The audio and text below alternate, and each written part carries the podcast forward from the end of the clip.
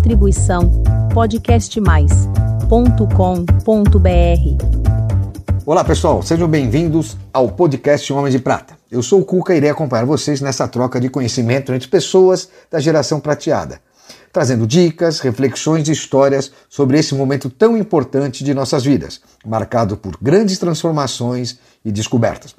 Acompanhe agora mais um episódio do nosso programa e não se esqueçam de seguir a gente no nosso canal do YouTube e nas redes sociais, Instagram, LinkedIn e Facebook. Homens de Prata, uma geração de valor.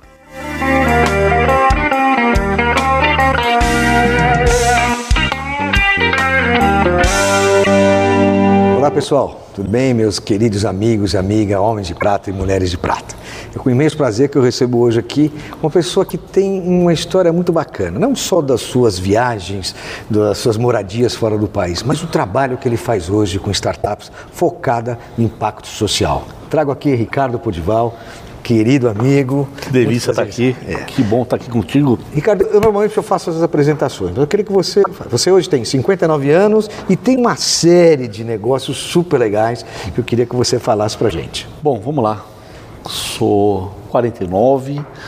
Um homem é, de prata. Um homem de prata. Eu já sou um homem de prata. É. é família judia, casado, tenho uma filha, Guilhermina, 9 anos. 9 anos. É, sou empreendedor social né? Trabalho com negócios de impacto social. Muito culpada dessa história é minha sócia Patrícia Marino, querida amiga. A gente vai chegar na história. Vamos, já já, já já. Adoro estar com pessoas, adoro é, andar de sidecar. Né? Então, essa é uma coisa que eu vou deixar para o final, porque eu quero gravar com você um lifestyle com esse sidecar. Vamos falar, vamos, bora? É vamos muito falar. gostoso vive em São Paulo, né? Tive uma passagem grande aí pelos Estados Unidos, Canadá, fiquei os últimos oito anos na Ásia, na China, em Xangai, e aí retorno ao Brasil em 2017 e mudei completamente minha vida de executivo para para um executivo de impacto social, de projetos de impacto. Que bacana. Bom, Ricardo, me conta um pouquinho, qual que é a sua formação? Bom, minha formação, eu fui um dia fui engenheiro, né? Foi engenheiro? Engenheiro mecatrônico. E aí eu me especializei na área industrial, né?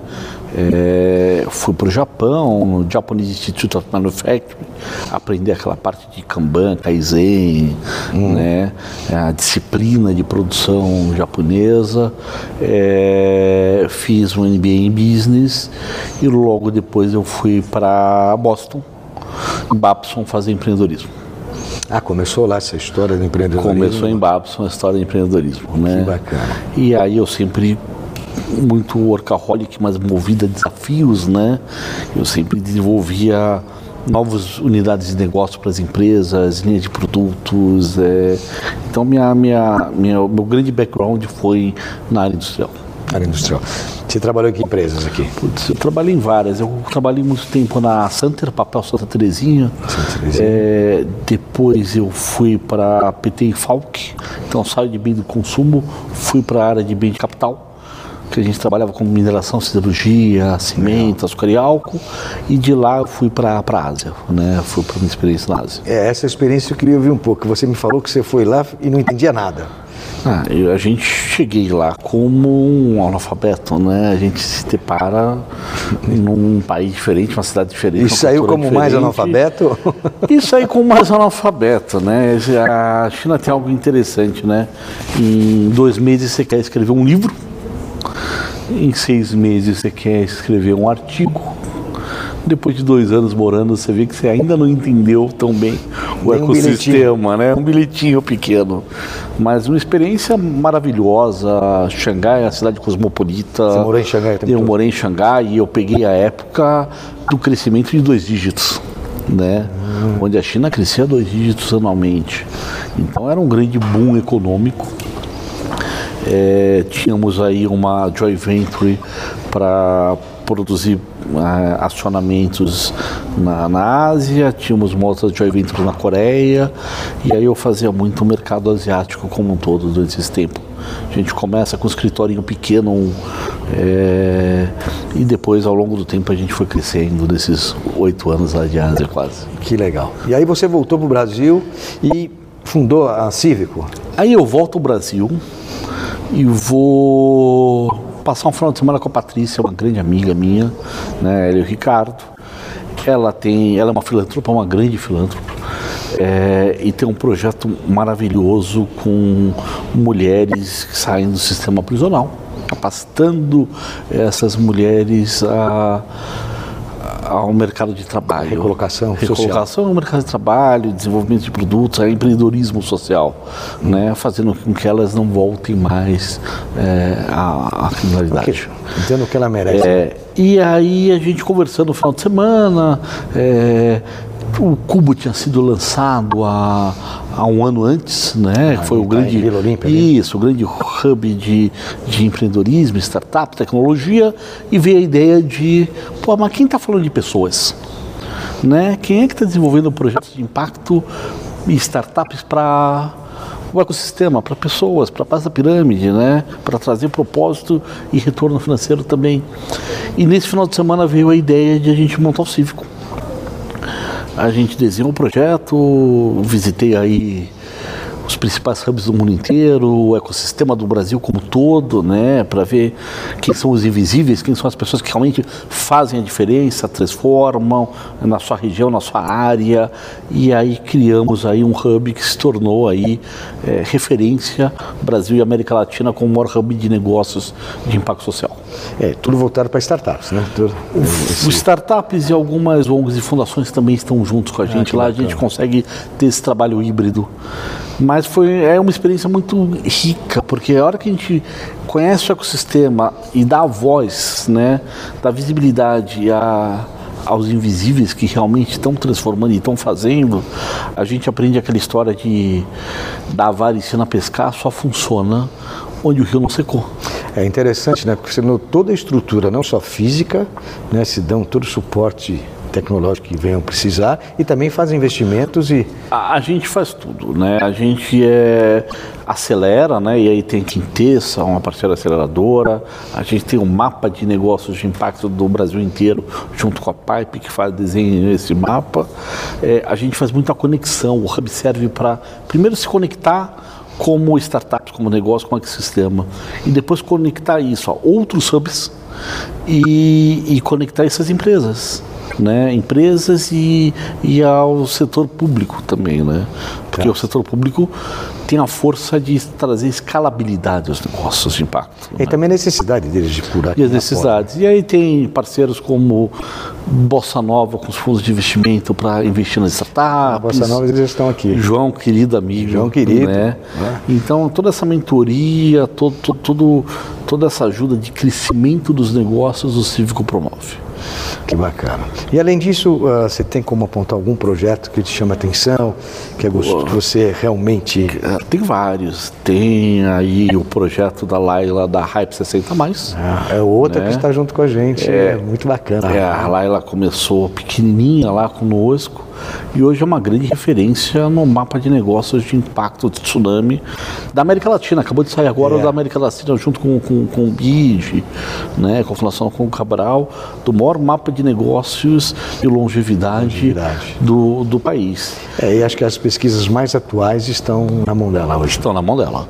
É importante para as empresas, porque a gente vive num, num, num ecossistema, num país onde você tem mais avós que netos. Então a população 60 a mais é maior que a população de 0 a 5 anos. Quer dizer, essa categoria, né, essa faixa etária tem voz hoje muito maior economicamente. Tem voz economicamente, muito deles ativos, é né? aquela, é aquela economia meio que sanduíche, né? Então o, o filho vai trabalhar e deixa o neto para o avô cuidar, e o avô cuida e sustenta, né? E são extremamente ativos, né? Totalmente ativos. E, e faltam produtos e serviços muito, né? Desenvolvidos para.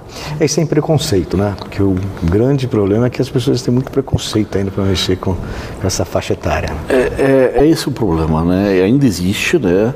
É, muitas empresas hoje estão contratando pessoas acima de 60 anos para trazer esse equilíbrio, tá? Entre o jovem empreendedor, né, despojado e trazer um pouco da sabedoria de quem já viveu, já passou e trazer esse equilíbrio aí para um ecossistema. E me fala uma coisa, um capítulo à parte aqui. Como é que foi durante a pandemia você que tem uma estrutura física, né? Como é que foi o comportamento dessas startups ou das pessoas que utilizam sua, sua estrutura? Ah, na pandemia, né, e a gente foi obrigado, né, a, a, a se preocupar com pessoas, né? Então a gente fecha a estrutura física, né, e dá o suporte online para as iniciativas. Né? Inclusive a gente parou com qualquer tipo de cobrança, qualquer tipo de mensalidade, etc. e tal, para poder apoiar esse ecossistema é, e que voltou mais forte. Claro, porque, se porque se né? sentiram acolhidos, entendeu? É, e, o, e o ecossistema, quando ele é formado, né, quando o hub acontece, ele tem vida própria. Claro. Então o próprio ecossistema se regenera. E agora está tá num crescimento muito grande. Junto com a pandemia vem a grande necessidade que sempre teve de se olhar para o social, de se olhar para o ambiental, né? É, e essa preocupação e ESG que a gente vive, né? Hoje, os ODS do Pacto Global, de conseguir trazer propósito às coisas. Né? Tá. Então, a necessidade de trazer propósito junto com a geração de renda.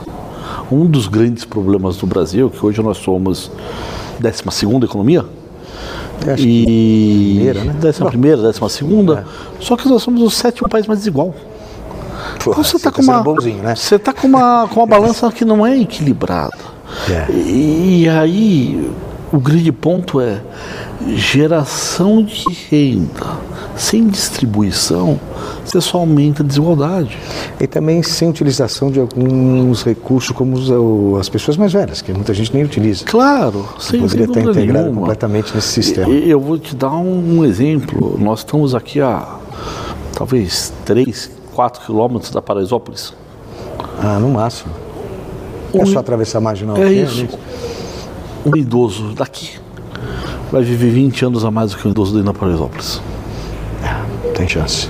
É, é, essa é a realidade. E aí você olha e fala, a gente precisa, isso precisa mudar. E o que, que você tem feito através das startups para, por exemplo, ajudar essa comunidade, essas comunidades? Cara, a gente tem feito bastante coisa, né?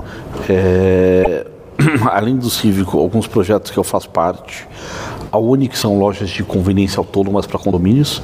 A gente cria ela antes da pandemia é, e hoje estamos Mais condomínios nessas... Residenciais. Residenciais ao longo do Brasil, Alphaville, Tamborés e outros condomínios aí, né? prédios residenciais e comerciais.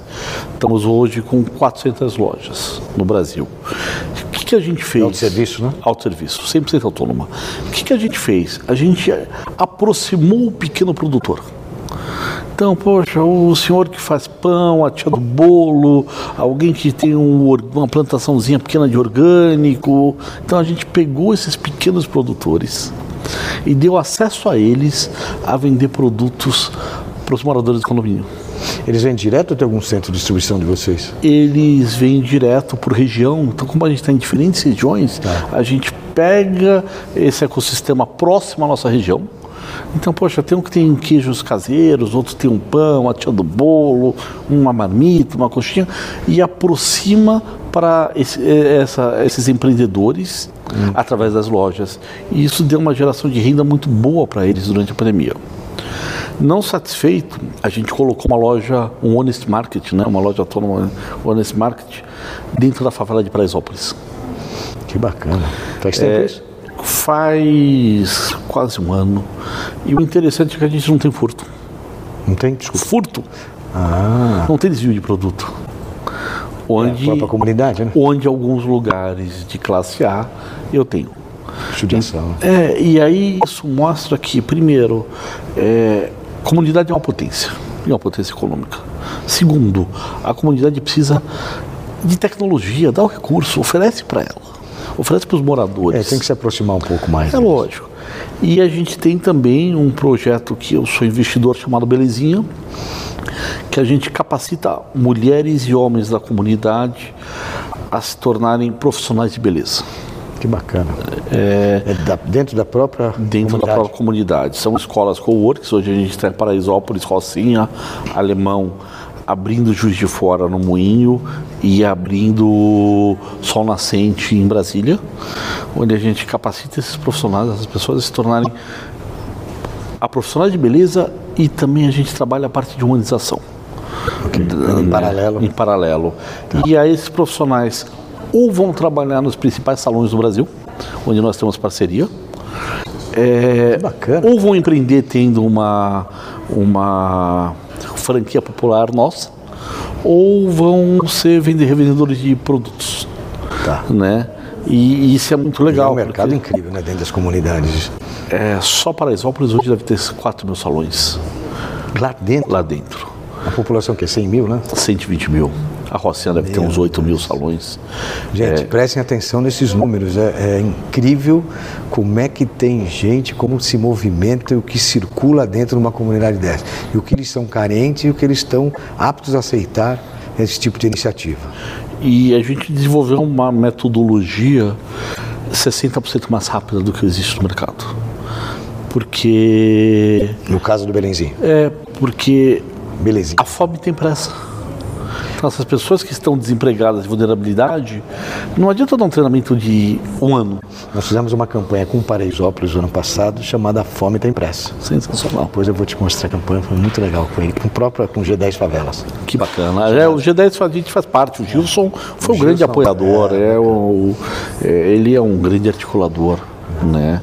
Um Assim, trabalhador assíduo, né? Não para. né? Assim, assim como Edu Lira do Gerando Falcões, assim como Preto Zezé da CUFA, né? E- Essa, esse pessoal, eles seguraram literalmente e vários outros o, o Brasil na pandemia. Ah, com certeza. né? Eles movimentaram e distribuíram muito o ecossistema. E também estou no projeto do Moinho. É um projeto de Juiz de Fora, hoje eu estou no conselho. Né? Eu estive lá durante o período da pandemia, desenvolvendo o maior projeto de economia criativa do Brasil. Era um antigo moinho, Tá. que a gente transformou ele, pegamos aquele elefante branco e transformamos num grande hub de criatividade numa área extremamente carente. Então eu tenho um hub de saúde muito grande, eu tenho um hub de educação empreendedora, eu tenho uma parte de co-work, de residencial e, e de desenvolvimento de criatividade muito grande. Que bacana. Quanto tempo vocês estão nesse projeto lá? Esse projeto tem há três anos. Três anos? É. E quais os frutos já que vocês escolheram? Ah, o desenvolvimento da, da, da, da comunidade ao redor é, é- é espetacular, né? As ferias com pequenos empreendedores, é, as aulas de, de, de música, danças, né? Agora teve carnaval lá, então é um desenvolvimento contínuo. Pessoal, para acompanhar isso, como é que faz para todo mundo? Fala ali, ó. Bom, todo mundo quiser acompanhar Quem esse teu quiser acompanhar o trabalho. E contribuir, né, e contribuir. O Cívico em São Paulo, né? A gente fica em Pinheiros, na Virgílio. Vocês podem buscar na, nas redes sociais, né? Cívico. É Civic, apo- é, CO. Cifem- Cívico BR, né? O do Moinho é nosso Moinho, Belezinha é, é Belezinha Brasil e o da Oni é Oni, né? Legal, onde você chegou a São as lojas de conveniência autônomas. Que bacana. E agora vamos falar um pouquinho da sua vida particular. O que, que você faz quando não trabalha? Trabalho. Ah, trabalho. Quando eu não trabalho, primeiro que eu, eu acho que eu descobri depois de velho que eu sou carente. E eu curo minha carência estando com pessoas. Então eu adoro estar com amigos, com pessoas, conversando, fazendo churra- churrasco, bebendo, é, passeando. Adoro, amo viajar. Né? Um grande hobby meu é viajar. Adoro, fiz há um tempo atrás um sidecar. Ah, E aí me aventurei aí a passeios de sidecar aí. tem muitos aqui em São Paulo? Tem, alguma tem comunidade poucos, de tem, tem uma comunidade pequena. sidecar? É, sidecar, quem não sabe, são aqueles carrinhos que ficam ao lado da moto, né? Isso. Tem muito nos filmes de guerra. Né? As BMWs da Primeira Segunda tem aquele Guerra, isso, isso. Isso é um sidecar. E aí tem uma comunidade pequena, e eu gosto de passear, põe minha filha do lado, a gente vai Ah, almoçar. É muito gostoso. Jogo golfe de vez em quando, estou um pouco parado. Aqui no Honda ou não? Ah, jogo também, é. E- e- mas gosto muito de praia. Você pode ver lá no nosso lifestyle o quanto eu jogo de vôlei. Eu e o Marcos. Pô, E que mais? E família? O que é família para você? A família é a base, né? A base de tudo. Família é aquilo que que te puxa a orelha um pouquinho, que te traz para o chão, é aquilo que te faz voltar para casa. E como é que você adequa a família e trabalho? É, eu vou te falar que a pandemia ajudou um pouco, né? Porque a gente fez muito home office, uma parte do tempo. Mas eu tento equilibrar, não é fácil, né? não, não é simples, mas a gente equilibra. A gente põe a família para trabalhar também. Eu levo, eu levo minhas filhas nos projetos, né? Para lá, para lá viver a realidade. Você tem uma de? De nove. De nove. Isso é uma coisa que eu aprendi com a minha sócia, com a Patrícia, né? Ela levava o Daniel inclusive nos presídios para ver os projetos lá dentro. Que bacana. Né? E, e, eu aprendi com ela isso de levar a família a ter empatia e entender a realidade. Você quando morou fora, você já levou, tinha, estava casado? Quando eu morei fora, a minha esposa foi seis meses depois para a China. Minha filha na verdade nasceu lá, mas nasceu aqui porque a gente teve algumas complicações no parto. Ela veio para ter aqui, depois voltou. ela fala mandarim, né? Ela fala mandarim. Ela estuda, inclusive a gente voltou em 2017. Ela aos sábados ela estuda numa escola chinesa. Ainda? Para manter o mandarim. Que legal. É muito legal. E traduzir as coisas para você, né? Ah, era continua. Era, a tradutora. Era, era. Levava a lanção de umas, vem aqui. Vem cá, vem cá. Que nem um, como é que conserta o computador, né? Chama, é isso. Né? E para o futuro? Futuro. Se aposentar? Não, me aposentar nunca, né? Eu em alguns conselhos, né? É, da Faraca, a gente faz aí o projeto todo das ciclovias, né? Do Rio Pinheiros, da despoluição, cuida de praças e parques, do Conselho do Moinho, do Cívico. É, a ideia é tornar o Belezinha a maior franquia de cabeleireiros populares do Brasil poder ter aí de 4 a 5 mil salões, capacitando aí pelo menos umas 5 mil pessoas. né? Bacana. Né? E você acha que em quanto tempo realiza isso? Ah, a gente deve realizar isso aí nos próximos cinco anos e continuar com projetos que, que gerem propósito. É. Mensagem para os homens e mulheres de prata. A mensagem para os homens e mulheres de prata é que cara, chegar na cidade é, é a melhor idade, né? é o melhor vinho né? A gente consegue ter aí uma experiência e, segundo a Laila, já nasceu o homem que vai viver até 200 anos e a gente aí vai ter mais pelo menos 50, 60 anos a mais para desfrutar, viver, acompanhar e empreender, né? Seja sempre empreendendo. Que sejamos todos nós chegar a 200 anos. Pois é, pois é. Legal. Ricardo, muito obrigado pela sua participação. Imagina. Obrigado. Adorei. Adorei. Você. Pessoal, espero que vocês tenham gostado. Essa iniciativa social incrível que o Ricardo nos explicou um pouquinho, contou pra gente. Homens de Prata, uma geração de valor.